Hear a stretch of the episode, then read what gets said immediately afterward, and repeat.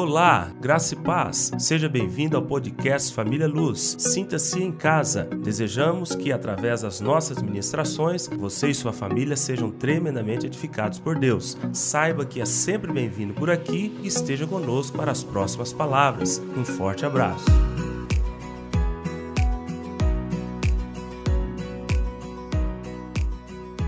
Nós estamos trabalhando, então, a, essa preocupação nasceu desde o do, do primeiro semestre, em que nós vimos a necessidade de trabalharmos com os fundamentos da nossa fé. E eu digo para vocês, pela minha própria experiência, volto a esses fundamentos e todas as vezes que eu volto a esses fundamentos, eu aprendo mais. Eu volto a esses fundamentos e cresço muito mais na estabilidade da minha fé. É como se eu pudesse ir lá nas minhas estruturas e cavar um pouco mais profundo e a base desce para se estabelecer mais. Então o que nós estamos fazendo não é dando aula de escolinha dominical para interter os santos, não. Não, irmãos. O que nós estamos fazendo para os irmãos é uma profunda preocupação que nós estamos tendo com esta igreja, principalmente pelos sinais que estamos vendo nesses últimos tempos, o relacionamento que está acontecendo entre governo, população civil, as organizações, todos os sinais indicam que nós precisamos cavar mais fundo e descer um pouco mais essa fundação para sustentar-se contra estes ventos procelosos. Então é isso que nós estamos fazendo. Então entramos e temos cavado fundo, trazendo experiências e, e a importância de compreendermos a respeito da nossa, do nosso espírito, da nossa alma, do nosso corpo. E finalmente, então, há alguns domingos, há dois ou três domingos, nós estamos trabalhando com essa questão das funções da alma falamos sobre a conquista da mente, é, retirarmos a, a nossa mente da passividade para algo que tenha foco, que tenha caminho, que tenha destino, que tenha objetivo. Nossa mente para não ficar vagando, né? Tem gente que vai orar com Senhor Jesus, tem que pagar a luz. Senhor dos exércitos, esqueci de visitar minha tia. Senhor da glória, nosso WhatsApp tocou. Tem pessoas que não conseguem ter a mente. A mente dela é uma mente fugaz, é uma mente que foge, é uma mente que não tem controle. Nós então trabalhamos e ensinamos irmãos como é que se controla, como é que se traz, como é que se ancora essa mente em propósitos firmes com relação à sua vida cristã. E depois, antes de entrarmos na emoção, nós falamos da vontade. E a vontade é um terreno mais profundo. A vontade é uma área que ela precisa, que você precisa encontrar o caminho dela, porque é dela que vem as profundas, tremendas e eternas decisões. Foi lá no campo da vontade que você decidiu um dia levantar a mão e dizer: Eu quero ser servo desse Senhor chamado Jesus Cristo. Foi num dia você acessou a sua vontade, talvez foi um apelo comum que alguém fez, ou uma decisão que você teve lá no escuro do teu quarto, ou no momento de um evangelismo, ou até mesmo assistindo uma pregação pela televisão. Naquele dia você disse: Eu aceito Jesus como meu Senhor e Salvador, Jesus Cristo. Nesse dia, você foi lá sem perceber que caminho tomou, você não tem a bússola do caminho da vontade. Né? Você não sabe como acessou, mas você acessou e decidiu. Uma pessoa verdadeiramente convertida, você pergunta para ela: Você crê que você é salvo? Ela, não titubeia, ela não pensa assim, eu vou pensar, não sei, quem sabe, pelo que estou vendo. Não, ela fala: Creio, eu sou salvo. Por que isso? Porque um dia ela pegou a vontade dela, que é uma parte mais profunda da alma, e ligou ao espírito, e os dois se levantaram para essa decisão muito forte de ter aceitado o Senhor Jesus. Explicávamos, mas muitas pessoas só acessaram a vontade uma vez na vida. Foi o dia que se converteram ao Senhor Jesus. E depois disso, ela perdeu o caminho, ela não consegue, ela entrou por os vários atalhos da vida, ela não consegue acessar a vontade. E nós ensinamos para os irmãos o caminho da vontade. Como acessar a vontade, o quanto é importante você estar acessando a vontade, o quanto é importante essas decisões no campo da vontade. É ali que você decide aprender uma nova língua. É ali que você decide ser um maratonista. É ali que você decide ser o melhor da sua, da sua empresa. É ali que você decide ser um pastor. É ali que você decide ir para a África e enfrentar todo tipo de malária. Ninguém entende por que você fez isso, mas você decidiu ali. É ali que você decide amar uma pessoa. E é ali é que você decide odiar uma pessoa. É no campo da vontade. E é por isso que nós trabalhamos a vontade antes de entrarmos no campo das emoções. Domingo passado, então, falamos das feridas das emoções. E nós sabemos que grande parte, e aqui nessa igreja não vai ser diferente, grande parte dos cristãos, eles não são dirigidos pela vontade. Eles são dirigidos pelas emoções. E aí você tem expressões claras que você vê que as pessoas são dirigidas pela emoção. Quando você fala assim, vai lá e perdoa. Não, pastor, eu ainda não senti que eu devo perdoar. Está andando nas emoções. Quando você fala, mas irmão, não é assim que Deus diz. Quando a pessoa fala, mas o meu Deus não me cobra isso. Esse está no campo das emoções e ele tem até um Deus particular dele, que é o Deus dele, não da Bíblia. Tem pessoas que são é, completamente é, tendenciosas à depressão, à tristeza, à melancolia. A, pessoas são muito têm latência, o ódio, o rancor, a amargura. Essas pessoas são lideradas, elas são lideradas pelas emoções. Então falamos para os irmãos como conquistar essa emoção, como levar essa emoção ao controle de Deus. E não tem jeito. Para se controlar as suas emoções, tem que se passar pelo caminho da vontade. Por isso estudamos a vontade antes das emoções. Porque você não tem como dominar as emoções sem acessar o caminho da vontade. Porque é aqui no caminho da vontade que você decide perdoar. É aqui. Você fala, cara, eu estou sentindo maior ódio, o meu sentimento é de, de vingança. Mas eu decido perdoar. Você fala, é fácil isso? Claro que não. Se pudéssemos é, colocar um cenário da guerra que acontece no teu interior, quando você decide perdoar uma pessoa que te magoou, a Segunda Guerra Mundial perde de, de 10 a 0. É uma guerra terrível. Quando você, no centro da tua vontade, pela decisão que você tem, você decide perdoar alguém que te machucou, que te colocou para baixo, que te destruiu psicologicamente. Mas se você não decidir, você será uma pessoa capenga a vida inteira.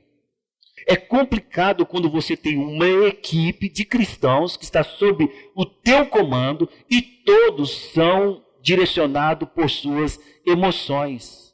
Se você tem uma equipe em que todos são direcionados, todos são comandados somente pelas emoções, você passa o tempo inteiro administrando conflitos. Ah, ele me xingou, ah, ele olhou enviesado para mim, ah, ele pisou no meu pé, não pediu desculpa, ah, olha aí, falou de mim. Você fica o tempo inteiro administrando como se você tivesse uma creche espiritual, lidando com aquele menino que pegou o bico do outro, saiu correndo, outro puxou a fralda do outro e ele está chorando. Você vai, vai lidar com isso o tempo inteiro. Por isso é importante nós lidarmos e entender que as feridas, elas precisam ser saradas e elas só serão saradas se você tiver a decisão de perdoar, de relevar, de amar, quando a postura comum do sentimento seria odiar, brigar, desfazer, bulinar. Era isso. Agora, hoje nós queremos lidar com um sentimento que ele é, nós separamos um tempo para ele. Porque de todas as feridas, dos todos os sentimentos que podem ser feridos, esse é trágico. E por isso ele é, é ele é mostrado de, de maneira muito mais clara na Bíblia, no sentido de precisarmos sermos curados. Então nós não estamos falando mais do campo da vontade e nem da mente. Nós estamos falando do campo das emoções. E existe um sentimento que nós precisamos de tratar com ele especificamente. Por quê, pastor? Porque 99,9% das pessoas tem a latência, tem o potencial, não estou falando que é, tem o potencial de adquirir esse sentimento e caminhar por ele a vida inteira, que se chama rejeição. Separamos então de todos os sentimentos, das feridas da alma que nós trabalhamos, nós queremos falar especificamente da rejeição. Porque a rejeição, ela é das feridas da alma, das feridas das emoções, podemos assim dizer, se pudéssemos colocar algum grau, é a mais perniciosa. A rejeição, como ferida da alma nas emoções, é aquela que traz mais consequências ruins. As outras trazem, trazem, mas não afeta a quem está em sua volta, quem orbita em sua volta. Não afeta, mas quem tem a rejeição, ela não somente se destrói mas ela se torna uma nebulosa que vai engolindo tudo que esteja próximo dela, acabando com a luz das pessoas que estão em volta dela, destruindo o brilho das pessoas que estão em volta dela, acabando com a alegria das pessoas que estão em volta dela. Ela não somente é negra, mas ela produz a negritude na vida de muitas pessoas a partir de se aproximar dessa pessoa que tem complexo de rejeição. Então, nós queremos trabalhar rapidamente nesses 20 minutos que nos sobram a respeito disso. A, a primeira coisa importante é sabermos que nosso Senhor Jesus Cristo não somente sofreu rejeição na sua vida comum, como ele também levou a nossa rejeição sobre ele, porque ele sabia que esse é um grande mal que poderia afetar a vida cristã normal de uma pessoa. Por isso que nós vamos ler Isaías 53 a partir do versículo 1. Isaías 53 a partir do versículo 1. Diz assim: Quem creu em nossa pregação e a quem foi revelado o braço do Senhor? Porque foi subindo como renovo perante ele, e como raiz de uma terra seca, não tinha aparência nem formosura. Olhamos-lo mas nenhuma beleza havia que nos agradasse. Era desprezado.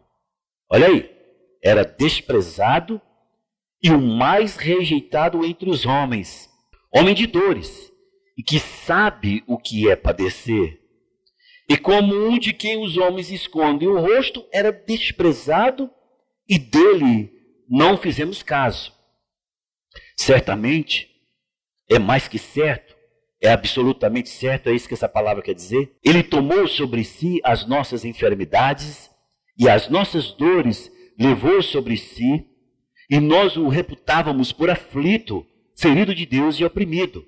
Mas ele foi traspassado pelas nossas transgressões e moído pelas nossas iniquidades.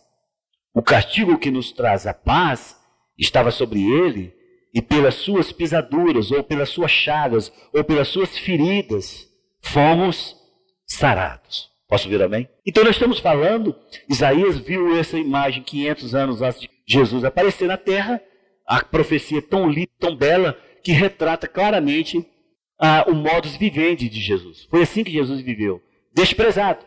Né?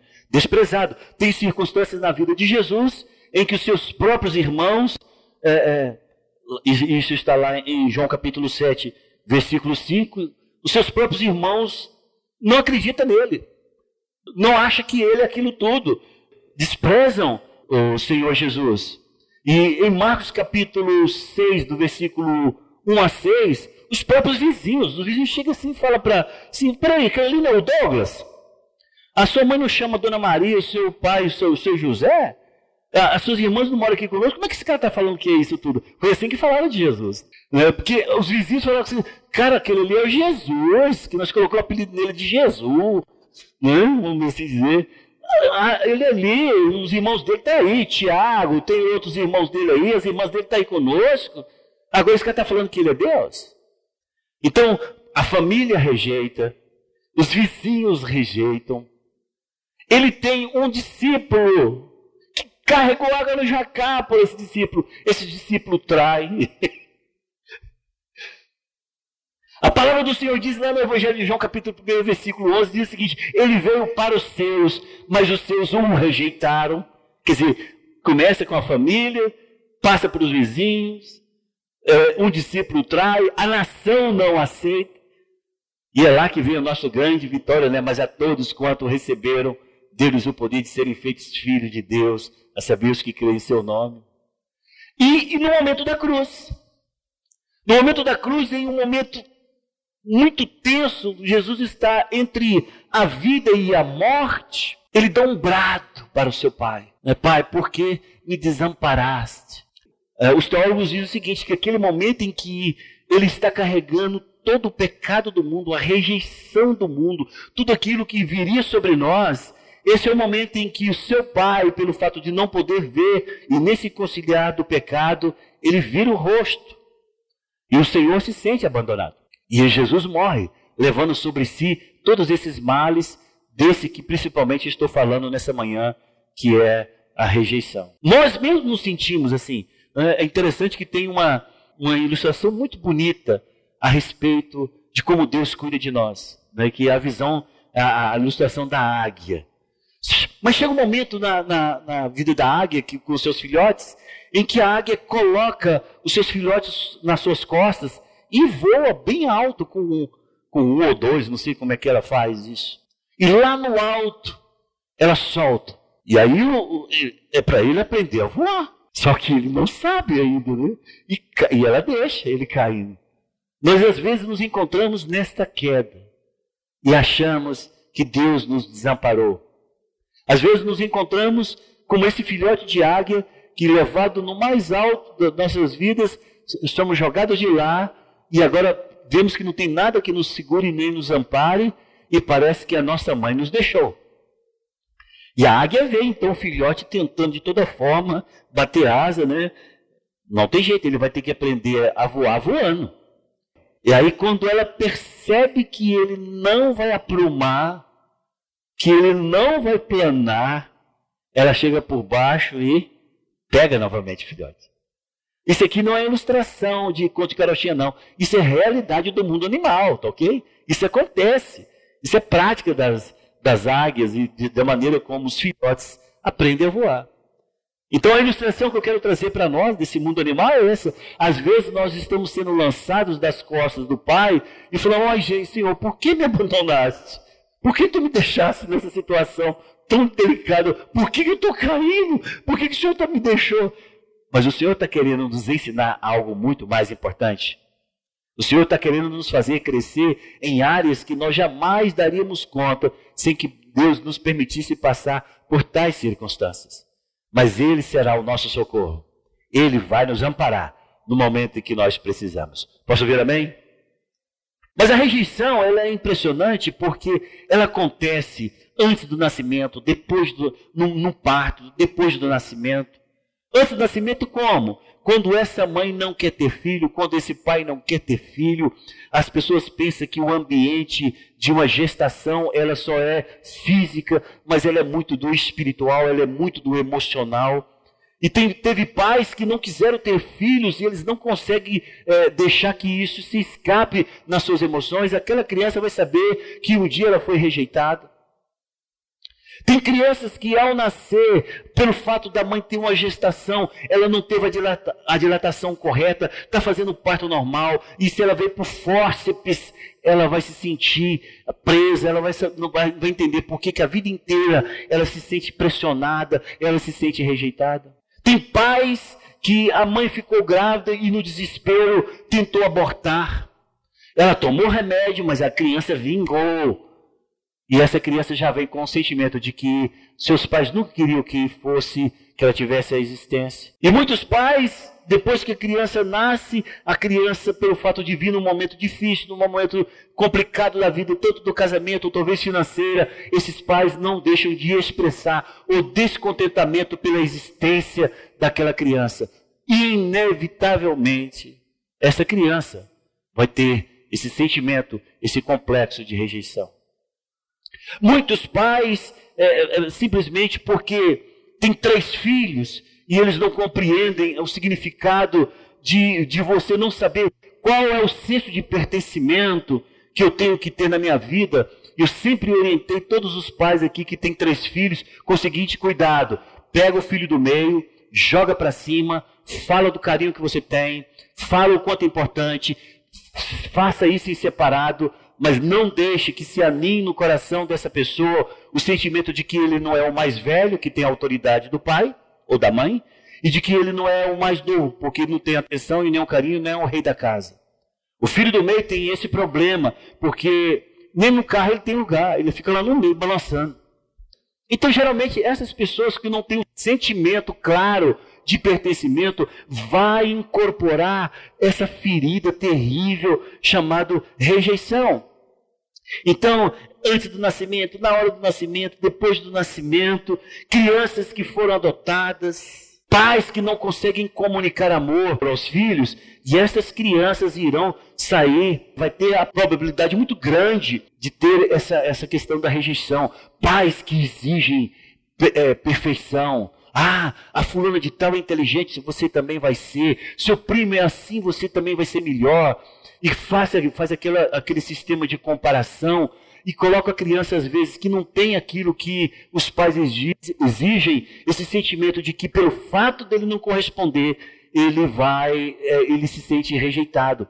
Veja, é uma inúmeras coisas que pode simplesmente invadir a nossa alma e fazer com que nós tenhamos sentimentos terríveis e que, posteriormente, gatilhos são acionados.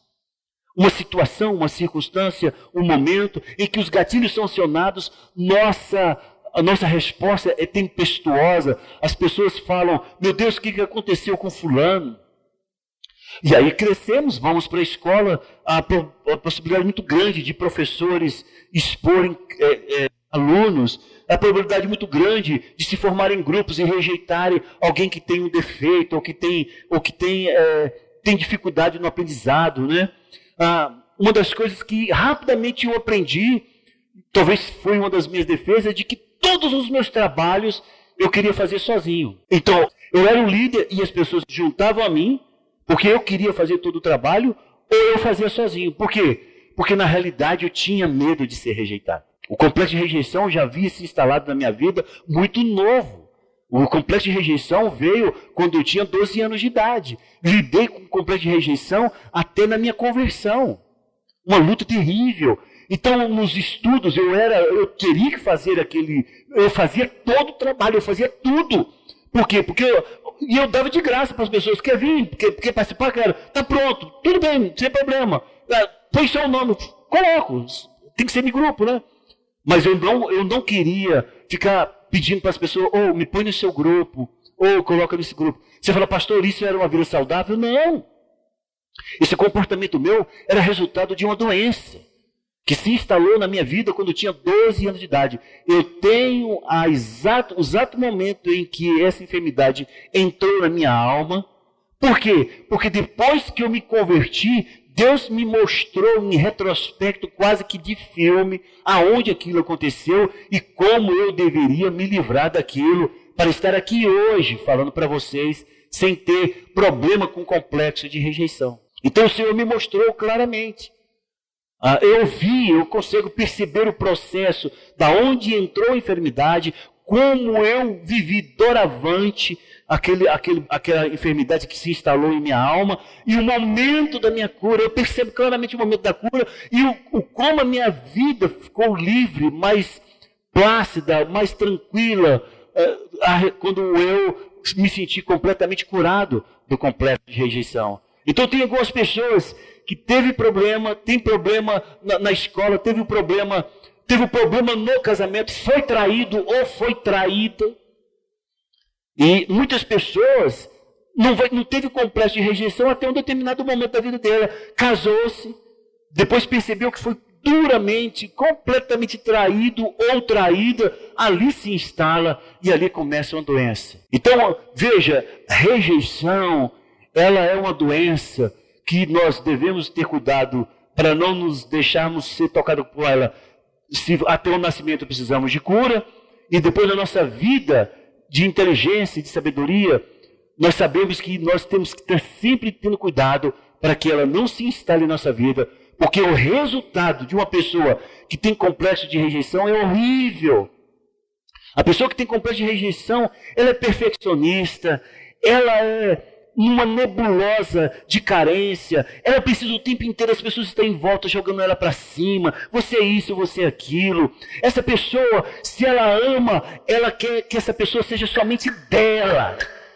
Se essa pessoa que ela está amando arrumar outra amizade, ela vai infernizar para que aquela amizade seja quebrada. Se ela tem um esposo, o esposo não aguenta, porque ela, ela drena toda a força daquela pessoa. Ela quer somente ela o tempo inteiro. A respiração daquele que ela ama, ela quer que ela entre e saia na respiração dele ou dela. A pessoa que tem complexo de rejeição é aquela que faz um inferno para que as pessoas possam sempre olhar para ela como vitimada, como aquela que precisa de atenção, como aquela que precisa que todos olhem para ela. Ela vai ser sempre uma pessoa que não vai ter sentimento de, de dó, ou de carinho, ou de generosidade contra quem quer que seja, que ela pense que está tomando o lugar dela, ela vai destruir. Ela é uma pessoa perigosa. Ela é perigosa na igreja, ela é perigosa na escola, ela é perigosa na sua casa. Ela é uma serpente e ela não sabe, porque ela é vítima de um complexo horrível que se estabeleceu na vida dela. E os gatilhos, é impressionante, eles são atirados conforme a circunstância, conforme o ambiente, a circunstância em que eles se encontram ela se encontra, isso tudo vai cooperar e essa pessoa vai começar a ser indesejada. Ela mesmo constrói a própria rejeição dela pelo comportamento. E ela pensa que aquele comportamento vai fazer com que ela seja aceita, mas é o contrário. Cada vez mais ela vai se tornar rejeitada, porque ninguém tolera, ninguém aguenta esse aspirador de amor. Ninguém aguenta essa pessoa que aspira todos que estão em volta. A pessoa que está perto dela, gente, eu não aguento. Eu me sinto esvaziado quando estou perto dessa pessoa. É isso que acontece. E aí nós precisamos urgentemente de ação da, da parte de Deus em nossas vidas. E a primeira coisa importante que nós temos que fazer para. Eu vou precisar de cinco minutinhos de vocês hoje. Estou olhando aqui no relógio. A primeira coisa, ah, eu quero, quero, quero, quero, pastor, não é dessa forma tão intensa, mas eu tenho isso. O que, que eu quero? Primeira coisa, não fuja das lembranças. Aquela lembrança que você tem mais medo de pensar, de mais medo de, de relembrar, é aquela lembrança que talvez seja o ponto inicial. Ali é que começou, ali que foi o epicentro, ali que foi o nascedouro daquilo que você tem na sua vida. Então não fuja das lembranças e abra esses problemas para Deus. Tem pessoas que não contam sobre isso para Deus. Às vezes, por exemplo, a garota foi bulinada pelo tio dela. Ali foi instalado o complexo de rejeição, porque ela falou: o meu tio, que precisava me amar, que precisava me cuidar de mim, que precisava me, me, me, me respeitar, que precisava me comprar presente, me fazer a mais feliz das sobrinhas, ele me violentou. Ali nasce o complexo de rejeição. Aí ela não gosta nem de lembrar de tio. Quando fala em tio, ela, ela fala tijolo, né? não, quer, não quer nem falar do nome. Por quê? Porque as pessoas não querem lembrar de onde ele produz dor. Mas eu quero dizer para vocês, lá em Lamentações capítulo 2, anota isso aí que eu quero que depois você vá lá. Eu não vou abrir porque o nosso tempo está corrido. Lamentações capítulo 2, versículo 19 diz: Levanta-te, clama de noite no princípio das vigílias, derrama como água o coração perante o Senhor. É de você se jogar diante de Deus e dizer: Eu, Senhor, estou sofrendo isso, eu passo por isso, eu não dou conta de viver, as pessoas estão sofrendo por conta disso, porque um dia aconteceu isso comigo, eu preciso que o Senhor agora possa me dar o, socorro e, e a, a, o teu livro. Se derrame diante do Senhor, confesse esse problema. Porque, irmãos, todo mundo que tem completa rejeição só não sabia que dar o nome. Mas quando você começa a mostrar as características, a pessoa fala: Eu tenho esse trem aí. Esse trem aí eu tenho. Eu comporto desse jeito. Eu tenho esse sentimento. Então, agora é hora de você confessar o problema com o nome, Senhor. Eu tenho ódio, eu tenho rancor, eu tenho profundo ressentimento por conta daquilo que aquela pessoa fez, por conta daquilo que, a, que o meu pai fez, por aquilo que a minha mãe fez, por aquilo que o meu esposo fez. A vontade é de matar, a vontade é de destruir. Confesse. Quando você tem um, um alimento que te faz mal no estômago, sabe como é que você resolve o problema? Enfia o dedo na garganta, vomita esse trem e o seu corpo vai ficar saudável e você vai agradecer na hora. Gente, foi a mesma coisa de tirar com a mão o mal-estar. A mesma coisa é o nosso espírito. A mesma coisa é a sua alma. Sua alma precisa vomitar aquilo que te faz dar náuseas. A tua alma precisa vomitar aquilo que, que te incomoda tremendamente. A tua alma precisa jogar para fora. Jogar para quem? Para Deus. É de você falar, o senhor sabe que eu tenho ódio. O senhor sabe que se tivesse oportunidade eu queria matar. O senhor sabe que eu queria fazer isso. É de você falar para Deus. Quais os sentimentos que passam no teu coração por tudo aquilo que aconteceu, aquele episódio, aquela situação, aquele mal. É de você confessar. Pastor, eu preciso de, de, de, de, de alguém que me ajude. Tudo bem, então você vai chamar alguém para te ajudar. Lá em Tiago capítulo 5, versículo 16 diz: Confessai, pois, os vossos pecados uns aos outros e orai uns pelos outros, para serdes curados. Chame alguém. Os pastores dessa igreja aqui estão preparados para te ouvir. Eu estou preparado para te ouvir. Os pastores, todos os pastores dessa igreja aqui estão preparados para ouvir você. De saber que aquele momento em que você está explodindo ali, aquele ali não é você, é a doença instalada em você. E que você precisa urgentemente de que alguém esteja testemunhando aquilo que você está passando, para depois, junto com você, orar contra aquilo. Os nossos pastores estão prontos para isso. O que nós não podemos é ter uma igreja que tem uma potencialidade de rejeição, os sentimentos de rejeição, e vivamos o tempo inteiro administrando crises. Não! Nós queremos administrar ovelhas saudáveis que gerem ovelhas saudáveis. Queremos trabalho? Queremos trabalho. Nós fomos chamados para isso, para trabalhar. E o trabalho do pastor não é um trabalho que qualquer um faz. Mas nós estamos aqui para isso, para te ouvir, para saber que aquilo ali que você está vomitando é algo que estava na tua vida a vida inteira. Tem 10 anos, tem 20 anos que aquilo estava te fazendo mal. Aquilo está podre, aquilo está fedendo, aquilo está horrível. Mas nós sabemos que você precisa de cura. E nós queremos ombrear com você. Queremos estar ali como irmão, como pastor, orar com você. E nós fazemos parte desse marco de um dia do que você foi curado. Aí você passa, tá, tudo bem, pastor, depois que eu faço tudo isso, o que, que eu tenho que fazer? Perdoar. O caminho é o perdão. E aí, por isso que eu falo a respeito da vontade. Porque, irmão, você que decide perdoar. Você não pode esperar sentir para perdoar. Esse sentimento nunca vai vir. Ele não virá. O sentimento sempre vai ser esse de ódio, de destruição, de matar, de vingança, de passar o carro por cima, de colocar comida envenenada. De, você pensa todo tipo de mal. Porque a tua mente, a, as tuas emoções, ela está ferida e adoentada com isto. Aí, ali onde está a ferida, não tem a resposta. Tem a resposta aonde não tem a ferida, que é a sua vontade. Que é a sua vontade. É quando você decide o seguinte: olha, Tá doendo, tá horrível, tá. Eu tô quase explodindo, mas eu quero decidir nesta manhã, vamos supor que você esteja com algum pastor, eu decido perdoar. Vai rolar no chão, vai gritar, mas vai, você vai dizer, eu perdoo, vai gritar. Porque tem, nós temos esses negócios conosco. Você tem que extravasar de alguma forma, porque são expressões naturais daquilo que a alma está sentindo. Mas sabe o que, que acontece no final? Cura. Então, você pergunta, tá, depois de eu falar tudo isso e eu, eu, ver que eu tenho essa doença, o que eu tenho que fazer? Acha onde foi instalado, o Espírito Santo vai te mostrar. Acha quem foi o agente, ele vai falar quem foi e perdoa. E aí você vai ver que perdoar é libertar, perdoar é deixar ir, perdoar é simplesmente deixar voar, Perdoar é simplesmente se desvencilhar. Perdoar é simplesmente é quebrar o vínculo. Perdoar é simplesmente dizer: chega! E você então vai experimentar uma nova vida em Cristo Jesus. Nós precisamos nos apropriar da palavra de Deus que fala a respeito da nossa identidade. Aqueles que estão em Cristo, nova criatura é. As coisas velhas passaram. Temos que nos apropriar disso. As coisas velhas passaram e eis que tudo se faz novo. Tem pessoas que esse versículo é um cântico nostálgico, utópico. inatingível. Não, irmãos, esse versículo é para nós. Porque quando você perdoa, quando você liberta, quando você deixa ir, quando você quebra o vínculo, quando você separa, quando você expulsa, quando você vê agora que é só você, você fala: agora eu sei o que é ser nova criatura em Cristo Jesus. Agora eu sei o que significa deixar as coisas velhas passarem.